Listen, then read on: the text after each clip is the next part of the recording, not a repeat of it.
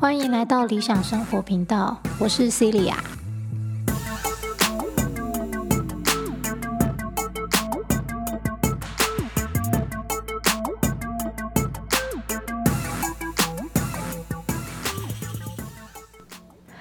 好，今天这集的起源呢，其实是源自于我分享了一个。YouTube 影片的连接，然后我的大学同学，他同时也是学校的老师，就在下面留言。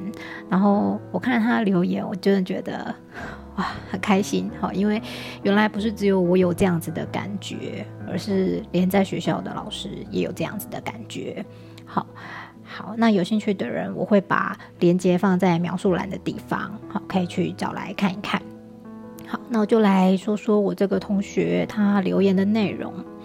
好，这个同学呢，他在学校教自然科，然后他在下面留言说：“嗯，教越久，真的越有一种，应该是练习自我心理素质强度，应该是练习自我实现，应该是学会与自己独处，应该是点点点，没有一个应该是是扣在目前所有科目的分数上。”所有在学校的练习，应该是让学生能够看见自己的能力，并能从自身的能力评估合适的决策，而不是分数。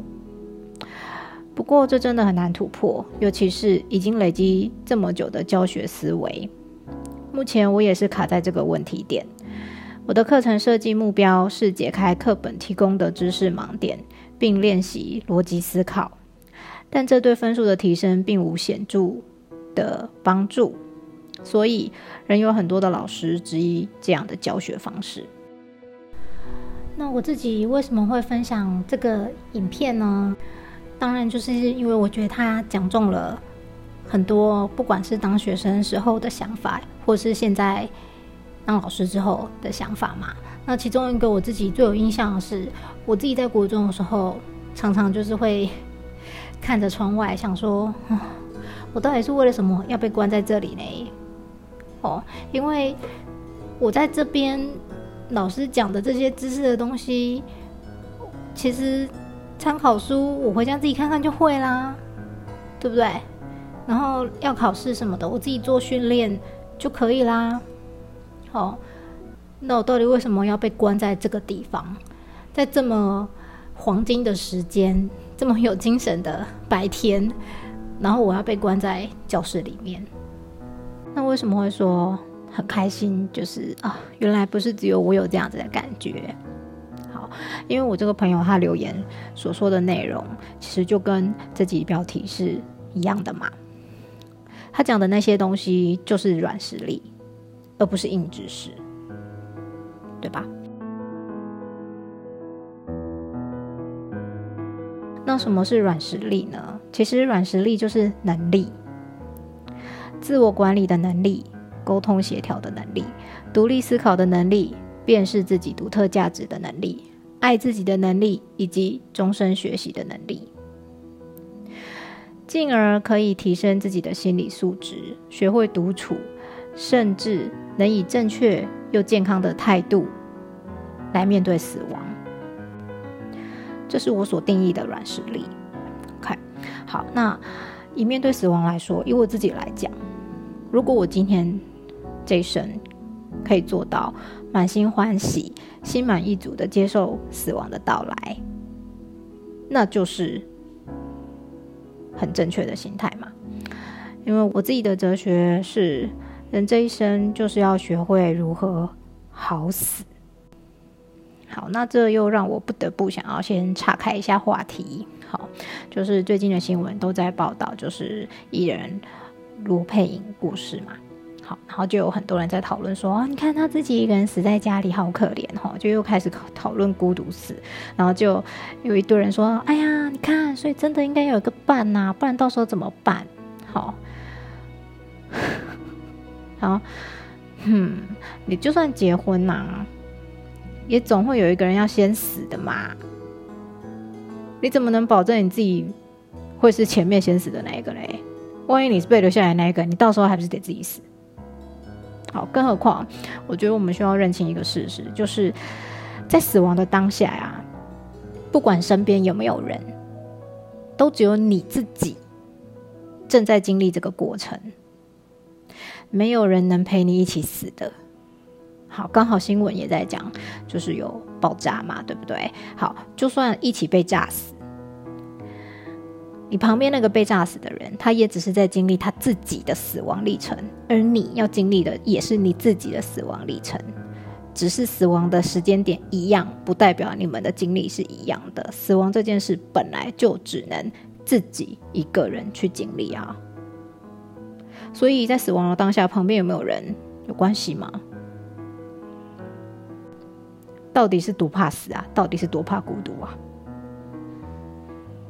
怕死的原因很简单，就是因为你就根本没有好好的生活过啊！你这一生就是没有好没有好好的活过来啊，以及就是没有办法独处，才会害怕孤独嘛。最根本的原因就是，就是无法发自内心的去接纳自己、爱自己啊。而这些东西才是真正应该要学会的吧。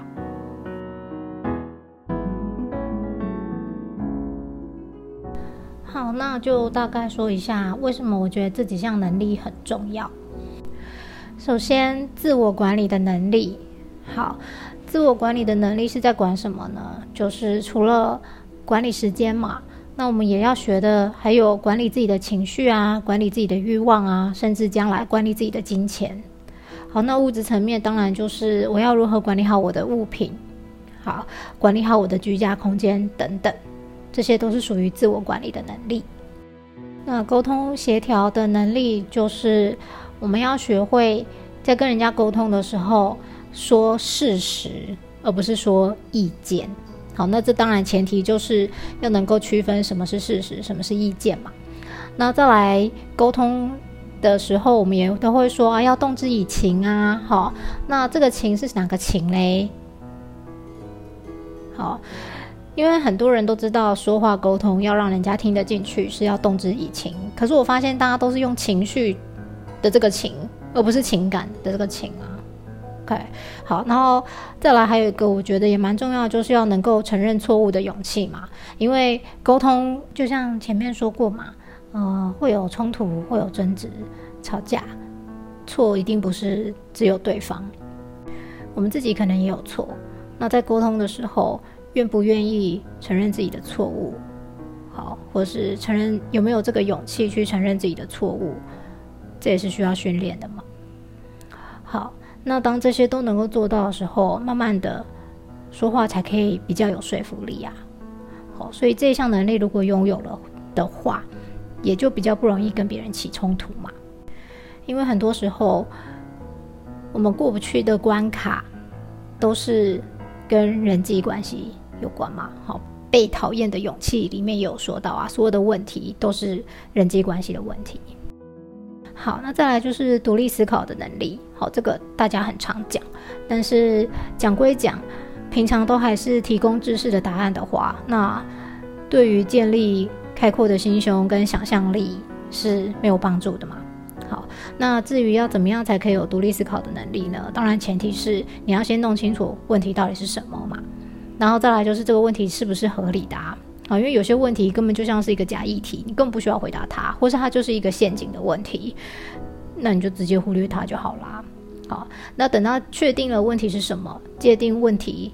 的状况是怎么样的时候，再来我们才要去看看，就是这个问题发生的背景是什么，自己拥有的资源是什么，好，然后才可以去针对这个情况去解决它，而不是只是执着于什么才是正确的答案。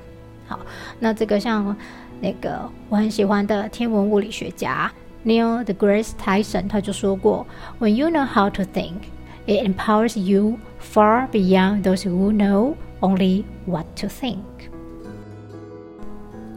好，再来是辨识自己独特价值的能力。好，因为有前面自我管理，然后有自己的状况，有把它记录下来，这是可以帮助了解自己的。好，然后再加上有独立思考的能力，又能够比较妥善的跟别人沟通协调，那慢慢的呢，你就可以形塑出自己的样貌是什么，最终就能够自己定义自己是谁，而不是透过他人的评价来定义自己嘛。因为这样子的话，其实这一辈子会活得很辛苦。好，自己的生活是怎么样，自己是谁，要自己来定义，好，才能够活出自认为最精彩的一生。接下来就是爱自己的能力。好，当你能够定义出自己是怎么样的人，才有办法开始真心的接纳自己，并且爱自己。好，还有欣赏自己。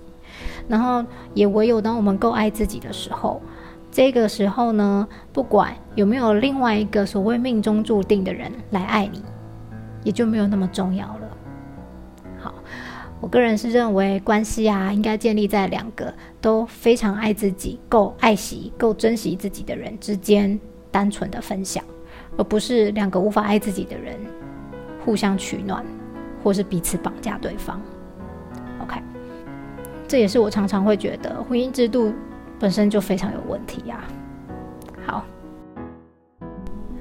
最后呢，就是终身学习的能力。好，一个人要能够不被社会所淘汰，不被这个时代给淘汰，重要的就是在于能不能拥有终身学习的能力嘛。好，在能够定义自己并接纳自己之后，才有办法自省，而且是非常诚实的自省。好，自我反省，那是不是我有可以做得更好的地方呢？或者是有没有其他不足的地方，我需要赶快去学习的？啊，这时候我们的学习呢，就会是针对自己有益的，哈，或是自己想要精进的地方去做学习，而不是由别人或是由这个社会，好来替你决定说啊，这是最重要的，你赶快去学。好，通常这样子学习效果都不会很好嘛。不过这项能力没有前面几个能力作为基础的话，其实就真的很容易被社会、被环境给牵着走。好，一下子觉得这个很重要，赶快去学；一下子觉得那个很重要，又赶快去学。学了半天，其实你根本不知道自己最需要的是什么。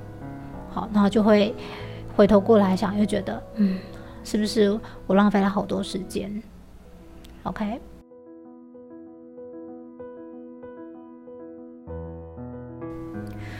那以上这些就是我自己回想求学过程，好，跟出了社会工作之后。慢慢的到现在，嗯，我觉得这些能力的养成啊，才会是最大的收获啦，是人生最大的收获。好，可是也因为我自己以前在学校里也没有系统性的指导或是训练过我这些能力啊，好，是我自己长大回想才觉得，嗯，对，确实我在成长过程中经历了某一些事情，然后。自我反省等等，然后去磨练出几项能力。好，所以我也就是一路跌跌撞撞，然后慢慢的摸索啊，不断的修正，才逐渐有了比较清晰的轮廓了。好，所以我自己也都常常跟学生说，你们这些课本知识真的不是最重要的。如果它真的这么重要的话，你爸妈都应该要会才对啊，何不 何必需要找我来教嘞？对不对？好，所以知识真的。课本那些硬知识真的不是最重要的，好，最重要的是培养自己解决问题的能力。但是这个能力之前，重点是你要了解你自己到底是谁。好，然后另外一句我常说的就是，人生道路上啊，最最重要的功课与训练啊，通常都是在出了社会才开始的啦。好，尤其是那种高三即将要念大学的学生。好，怎么说呢？因为啊。已经出了社会，或是甚至啊，在社会中走跳已经很多年的人，我们都很清楚的知道嘛，所谓的专业知识，这些硬知识，除非你是研究生，你是博士生，否则你在学校里面学的内容，早就是落后业界几十年的东西嘛。好。就像我自己有时候会回去找我的指导教授聊天，然后我就看到哇，他那个 microbiology 就是哇，好几好几个版本，好，他都有留着。我就说哇，老师你的那个微生物学课本好多。他说啊，就是厂商都会给我们参考啊。接下来这句话就很重要啦。我们知道，我指导教授他就说，可是其实那里面课本的内容都已经太慢了啦，那个最新的知识还是要看 paper 啊，对不对？念课本的东西到底是要干嘛？好，所以我都会跟那些即将要念大学的学生说：，你不要以为你大学毕业之后啊，你就什么都知道，什么都很会，自以为自己很屌。好，没有，你出了社会才真正要开始学，你才真正要开始学那些马上会用到的东西。好，所以为什么终身学习的能力这么样的重要？好，那至于软实力呢？好像刚刚我说那个。即将念大学的学生，我都会特别跟他们讲这些，是因为就是因为学校没教这些软实力啊，所以很多东西不只是真正用得到的硬知识，你出社会才要重新学。你你这些软实力啊，你也是出来才要重新学呢。好，为什么这么说？因为学校就不教这些东西啊，大家都觉得这个没有用啊。我觉得这超有用，这才是最重要的。好，然后，所以像尤其你看，现在大家又说什么哦，要把霸凌赶出校园啊！我心里想，哦，是哦，校园里面没有霸凌，所以出社会也就不会有职场霸凌了，是吗？学校没有，你出社会还是会有啊！你把霸凌赶出校园，你是治标不治本嘛？大家还是不会学到如何面对霸凌这件事啊！而且更何况，我真的，我真的就是很想要讲，就是有时候霸凌的带头者就是老师呢。啊，你要把霸凌赶出校园，执行的人是谁？又是老师哎！啊，这合理吗？完全不合理吗？好，你与其把霸凌赶出校园，不如训练学生如何辨识自己独特的价值，以及当你能够辨识自己独特价值，你才有办法去欣赏别人自己也独特的价值嘛，然后慢慢的建立起自信嘛。其实不管是霸凌者或是被霸凌者，或多或少都有自信不足的问题，但是都不教这个，只说哎呀霸凌坏坏，抓起来。我们要管制他，我真的觉得白痴。好，好，再来，那没办法啦，因为学校不教嘛，所以等到毕业出来之后，你不仅是新的知识要重新学啊，然后你这些软软实力的东西，学校没有训练过，你就必须得从头训练起，从头学习起嘛。好，但这时候呢，偏偏我们又出来工作了，你必须得自己赚钱养活自己啊！好，又忙好，然后又要学新的知识，然后，然后还有什么？有可能还要找房子啊，租房子啊，好，男女朋友吵架啊，等等的，哇，好多问题哦。然后还要再去学会这一些能力，好，这些软实力，到底真正能做到的又有多少？如果说校园霸凌、网络霸凌会让人去自杀。难道职场霸凌就不会有人因此自杀吗？最根本的原因就是因为根本就没有训练过嘛。那所以在求学的过程中，你与其去教他们硬记这些硬知识，好，毕业出来之后就已经你知道快要被淘汰掉的硬知识，你不如在他们求学过程中先好好的训练跟培养这些软实力。软实力有了，硬知识的吸收也就不成问题了啦。最简单的比喻就是，软实力就是软体嘛，硬知识就是硬体嘛。你的 iPhone 如果没有 iOS 系统，也不过就是个砖头。你拿这个砖头，这个硬知识，可以到处去 K 别人。哦，你拿这些就是旧旧有的教教条、信条、死的硬知识，到处去 K 别人，说你看看，我知道这些，你不知道，哈哈哈。这样好，那被你打的人可能会很痛啊，他觉得很痛，然后你一直打他，他觉得。痛死了！哈哈，你不要打我了。可能是因为痛，所以屈服你。可是他不会发自内心的信服你啊。而且与此同时，也不会有人说这个砖头是一只好手机啊，它就只是一个砖头而已。可是，一旦你安装了 iOS，你装了一个很适用于这个手机的作业系统的软体，那这个手机就有了无限的可能啊。而且哦。就算每一个人都有 iPhone，可是每个人的 iPhone 却都长得不一样啊，对不对？所以为什么会说这些叫做软实力？因为它就是这样子的软体，每个人都有了这样子的软体软实力之后呢，就可以没有阻碍的开发自己，好，而不是只是丢一堆教条式的硬知识，然后要让每个人都变成同一种样貌。这样子的教育方式，我们如何可以创造出多元又包容的社会呢？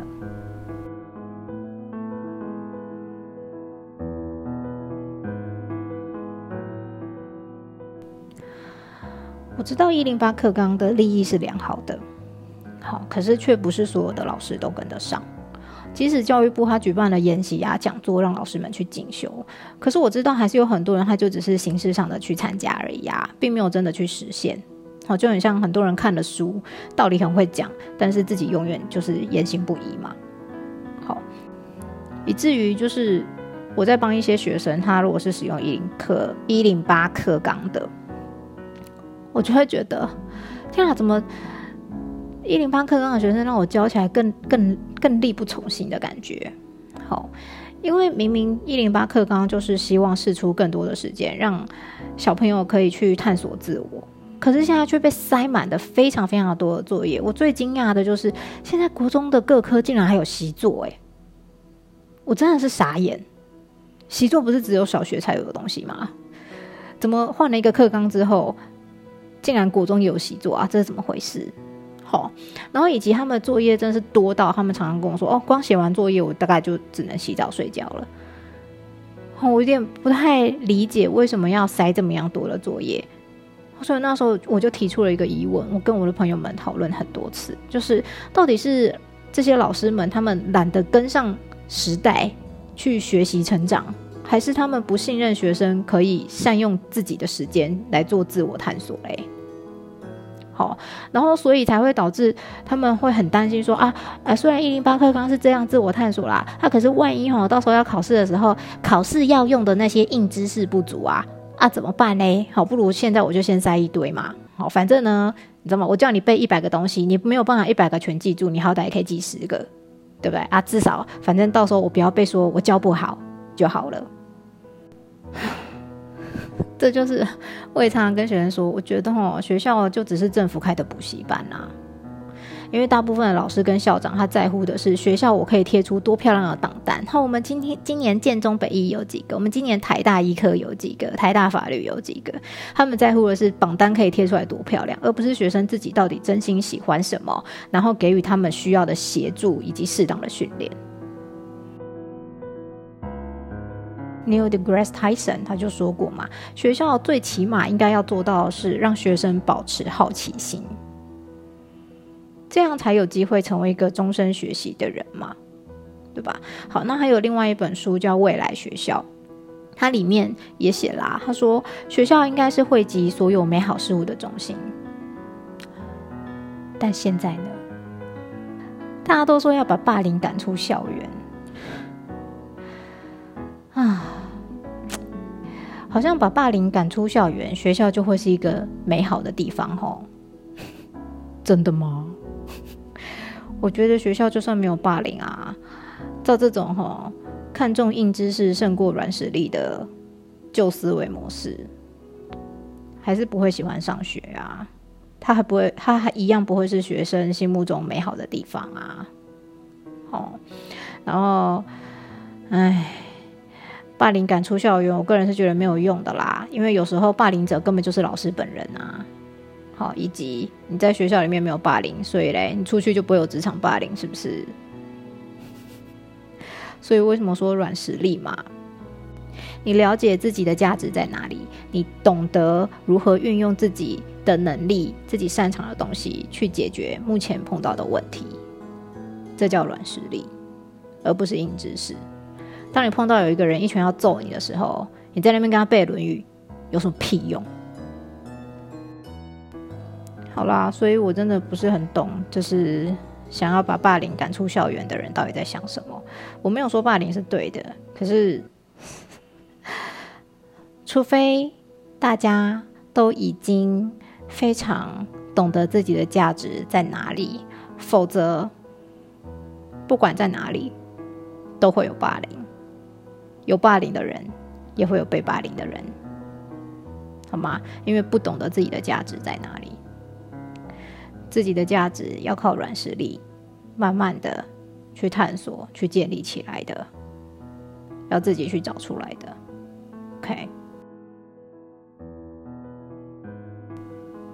好，回到未来学校这本书，好，它里面也说了，我们低估了儿童自我成长、自主学习以及探索世界的能力，让每个人都学一样的东西是非常不符合学习的内在规律的。OK，那对未来学校有兴趣的人，其实可以上 YouTube 去搜寻，啊，也有不少人讲过这本书。那我自己蛮推荐的一个连接是樊登跟这个作者访谈的内容。好，那我也会把它放在描述栏，有兴趣的人可以把它点开来看。好的，回到 Neil deGrasse Tyson，他说学校最起码应该要让小朋友可以保持好奇心嘛。那这样子，在毕业的那一天，commencement 才显得有意义。好，为什么呢？因为 commencement 本身除了是取得学位的意思，它也是代表开始的意思。从现在开始，我是一个终身学习的人。如果我们做不到这样，那么毕业之后，你的知识也就只会停留在毕业那一天所达到的水平而已。以及他也说，如果啊。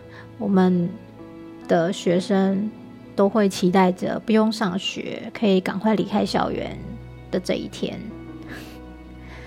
那我们就必须要好好的思考一下，我们的教育到底出了什么样的问题？OK，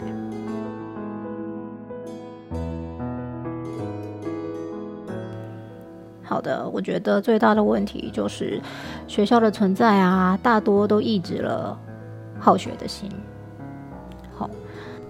我其实常常也跟学生说，我觉得一零八课纲是是是真的不错，好，可是它真的不是那么适合对一个要升国一或是要升高一的学生直接就采用新课纲。好，这么说的原因是，小朋友其实在还没有上学之前，哦，他都是非常富有创造力的，然后也非常不害怕表达的。你去幼稚园问说大象的鼻子为什么是这么长？每个小朋友都会举手哦。好啦，不会说每个人，大部分。可是你去小学，你问你问小朋友说大象的鼻子为什么这么长？不有人举手回答你，因为他们觉得就是这么长啊，有什么好回答的？你知道这出了多大的问题吗？就是从一个能够自由想象。的小孩变成了一个哦，他就是长的，他就是这样啊，这就是对的啊，那就是错的啊，被规范在一个小小的框框里面。好，那我我当然可以理解说，希望从国中或高中就马上开始，是是因为毕竟他们也会很快的进入到社会嘛，那这个能力其实是需要赶快培养的。可是我觉得，与其是直接变成这样的课纲，不如说是就是给他们一些辅导。的课程，让他们慢慢的可以去从这边思考，好，的原因是因为在上国中前，甚至上高中前，他们已经经历了六年以及九年的知识化教育了。然后你突然跟他说：“来，现在开始，我们来开放性的讨论，开放性的思考。”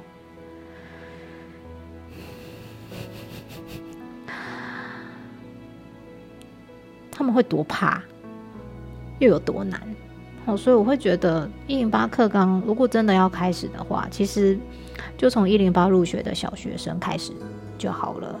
但与此同时，教这一批刚入学的小孩的老师也要全部换掉，是新的。好，因为一零八开始要教的就是软实力才对啊。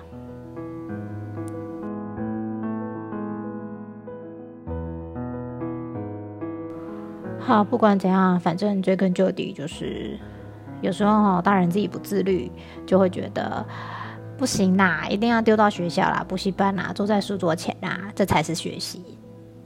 好，甚至有家长会觉得，你只要是看课本以外的书，那就是不认真，你就没有在学习。傻眼。其实啊，看 YouTube 也可以学到很多东西啊。我自己就从 YouTube 上面学到很多东西啊。今年年初疫情刚开始的时候，我就看了 YouTube 影片，就学会了自己做口罩啊，还买了一台缝纫机，在面做的很开心。好，所以看影片为什么不能学习呢？重点是你自己有没有想要学，而不是学习的管道一定只能是什么样子的模式嘛？那自己想不想学，这就是在自我探索的这个过程啊。可是问题是，现在这些时间全部都被学校课本以及考试的硬知识给占据了，然后我们还要用这个硬知识考出来的分数来衡量学生的价值。好，但是试想一下，如果当你被一堆你没有兴趣的课业给占据大部分生活中的时间的时候，请问你放松的时候会想干嘛？你当然就会想要放空啊，追剧啊，或是看一些被长辈认定为无脑的东西嘛。那我觉得这很好笑，就是他认定小朋友看的东西是无脑，就是怎样哦，仿佛他们自己看政目节政论节目就很有脑似的，呵呵。哦，然后重点是他们自己在看这些东西，在放空的时候，叫小朋友去念书。好啊，小朋友觉得说，哎，为什么？为什么你可以看，我就不行？然后大人会说，哎，我上班很辛苦啊。那我想，拜托，我上学也很辛苦，好不好？我在学这么多无聊的东西耶，你们认定为有价值，但对我来说其实还好的东西啊。好，这种东西是没什么用的硬知识，我真的必须这么讲。学习的过程真的那些知识没有那么的重要。好，重要的是了解自己，跟研发出一套只属于自己适用的解决问题的能力，而这个东西就是软实力嘛。